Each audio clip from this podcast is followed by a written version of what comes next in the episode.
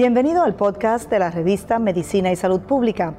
Escuche los avances más relevantes para la medicina en Puerto Rico y el mundo.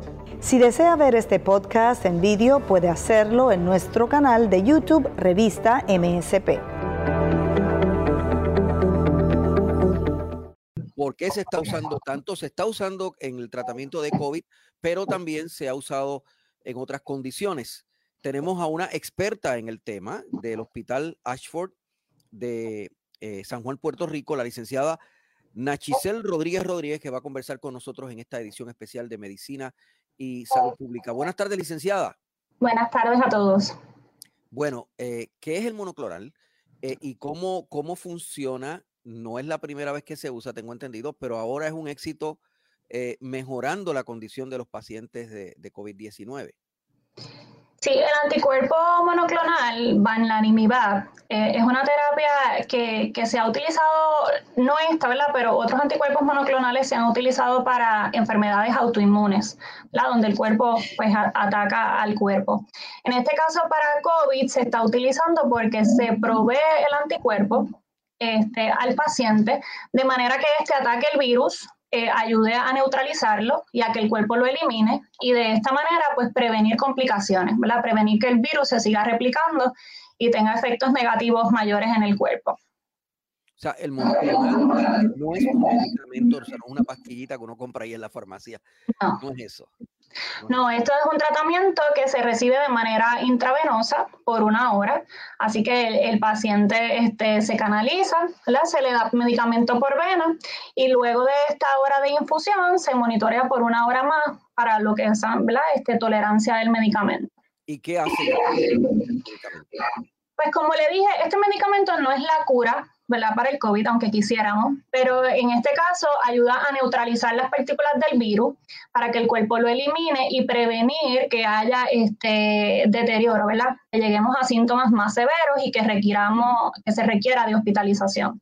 Este medicamento está recomendado precisamente en pacientes con síntomas leves o moderados que no requieran de estar en un hospital y que de manera ambulatoria puedan recibirlo para prevenir complicaciones y que tal vez requieran hospitalización. Cuando la persona está hospitalizada, no, no está indicado. el, el, uso de aprobación por emergencia para pacientes que no están hospitalizados.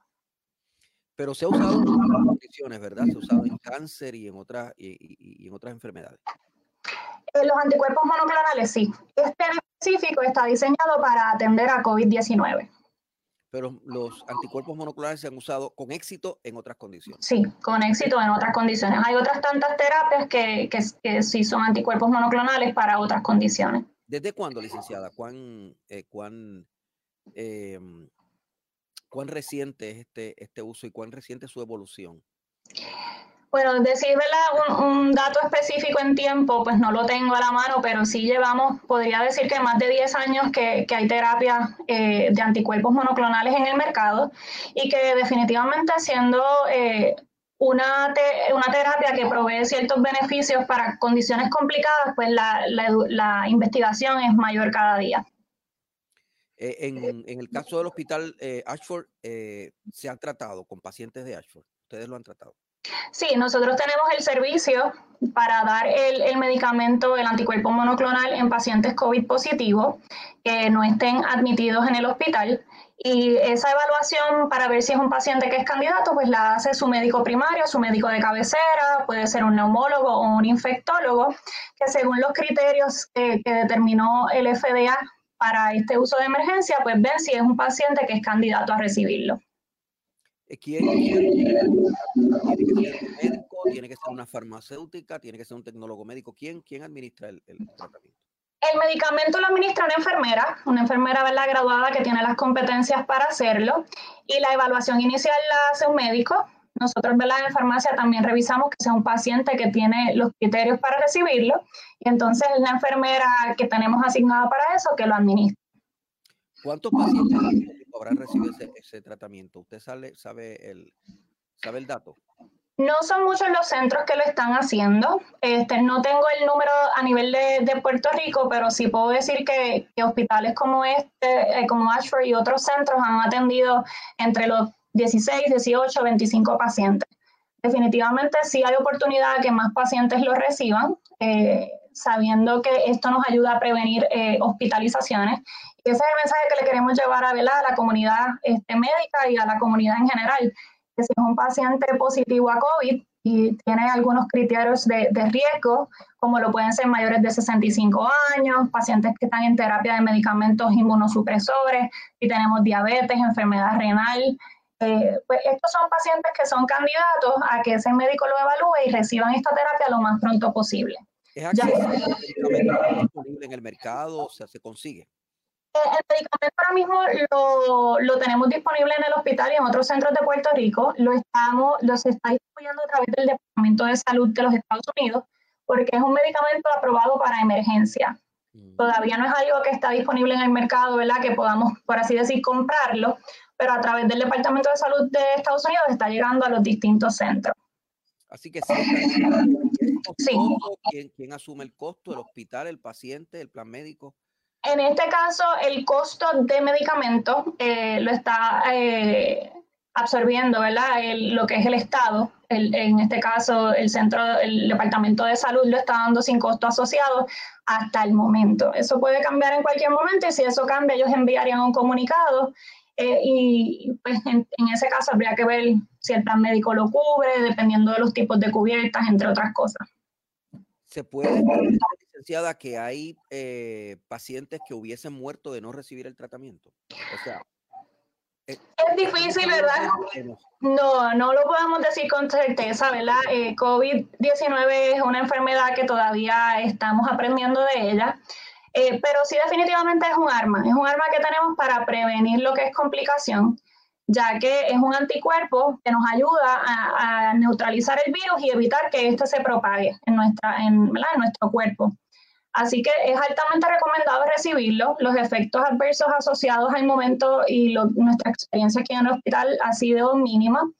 Eh, lo que se monitorea el paciente durante la infusión, ¿verdad? Por si tiene alguna molestia en el área de infusión o si genera alguna reacción alérgica que nosotras nosotros podamos manejar en el hospital. Pero fuera de eso, no hemos tenido reporte de ningún efecto adverso severo. Así que riesgo-beneficio, entendemos que provee un beneficio para, para la población. Licenciada, no hay, eh, no hay historial de, de, reacciones, de muchas reacciones alérgicas. No. Eh, el medicamento es bastante nuevo, ¿sabes? Y, y siempre hay, hay espacio a que ¿verdad? aprendamos de él, pero nuestra experiencia en los pacientes que hemos tenido no, no ha sido nada, ¿verdad? efectos adversos significativos este, que podamos reportar. ¿Lo han usado más eh, mayores o está indicado también para gente más joven? Está indicado para gente más joven, pero que tengan otras comorbilidades, ¿verdad? otras condiciones crónicas, como lo pueden ser pues, pacientes que ya tengan historial de enfermedad inmunosupresiva. Eh, pero nuestros casos han sido mayormente mayores de 65 años. O sea, pacientes de cáncer, pacientes de VIH, pacientes eh, sí.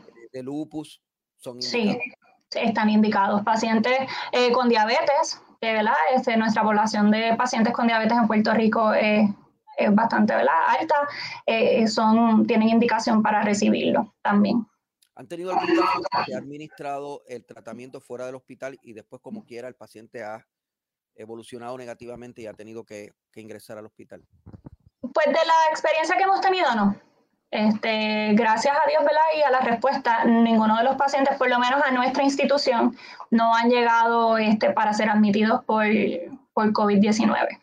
¿Qué síntomas, evita que se agraven? O sea, ¿qué, ¿qué tipo de síntomas ustedes ya han confirmado que no se van a agravar si reciben el tratamiento? Este, nosotros, ¿verdad? No lo hemos confirmado, pero el estudio que se propone a la FDA para que se dé eh, por uso de emergencia lo que trae es que la, complicación principal que puede evitar es la de efectos respiratorios. ¿verdad? Sabemos que muchas veces cuando el paciente llega a ser admitido es porque ya tiene problemas respiratorios severos y, puede requerir. De, de unas intervenciones hospitalizadas. Así que yo creo que ese es el enfoque mayor este, del medicamento, eh, a que no tengamos esas deficiencias respiratorias que nos puedan traer al hospital. Entonces, un deterioro eh, respiratorio. Exacto. Este, entre otros deterioros que puede tener la, condición, pero ese es de los más conocidos, cuando ya hay falta de aire severa y, tenemos que entonces venir al hospital por esa razón. O sea que cualquier paciente que sienta que, está inmunocomprometido, que tiene diabetes, etcétera, que, que sea asmático, puede decir, puede sugerir, yo quisiera tener este, este tratamiento monoclonal y es posible que se le Sí, la recomendación es que se comunique rápidamente con su médico de cabecera, ¿verdad? Su médico primario, porque algo importante es que este medicamento debe recibirse en los primeros 10 días de los síntomas, ¿verdad? Antes que el cuerpo genere anticuerpos propios y, ¿verdad? La, la intención del medicamento es recibirlo lo más pronto posible para entonces evitar la complicación. Así que esos primeros 10 días de los síntomas son bien, bien importantes. ¿Qué pasa si el cuerpo, genera sus propios anticuerpos? Entonces, ¿el tratamiento no funciona? Se ve que luego de esos primeros 10 días de síntomas, ya el cuerpo ha generado anticuerpos y el tratamiento no es tan efectivo como, como ¿verdad? pudiera ser en los primeros días. Incluso ya el FDA no recomienda utilizarlo en pacientes con más de 10 días de síntomas. En de Puerto Rico, en el Hospital Ashford está disponible el, medicamento eh, y médicos con o sin privilegio en el hospital pueden, pueden comunicarse si lo necesitan. Sí. Sí, ahora mismo este, lo que estamos recomendando es a todo personal médico que tenga un candidato o un paciente que entiende el candidato, se comunique al email, al correo electrónico centro de tratamiento ashfordhospital.com para establecer comunicación con el, con el grupo que coordina esto y ver si es un criterio o un paciente ¿verdad? que tiene los criterios para recibirlo. Y entre más pronto lo haga, mejor, ¿verdad? El beneficio se entiende que es mejor, mayor para el paciente. El trató gente con, eh, ¿verdad? Con COVID, las primeras vacunas y ahora con este tratamiento. ¿Hay alguna razón por qué haya pasado eso o no? Bueno, puedo decir que somos Este, un equipo que ante una situación como esta y cualquier otra relacionada a la salud, pues estamos a, la vanguardia y, queremos siempre ¿verdad? dar el mayor beneficio a lo que es el pueblo y la población de nuestro país. Gracias, licenciada Rodríguez, farmacéutica eh, eh, clínica del Hospital Ashford Memorial. Gracias por estar con nosotros. Gracias a ustedes por la invitación. Mi nombre es Luis Penchi, reportando sobre ciencia para medicina y salud pública, porque la ciencia es noticia.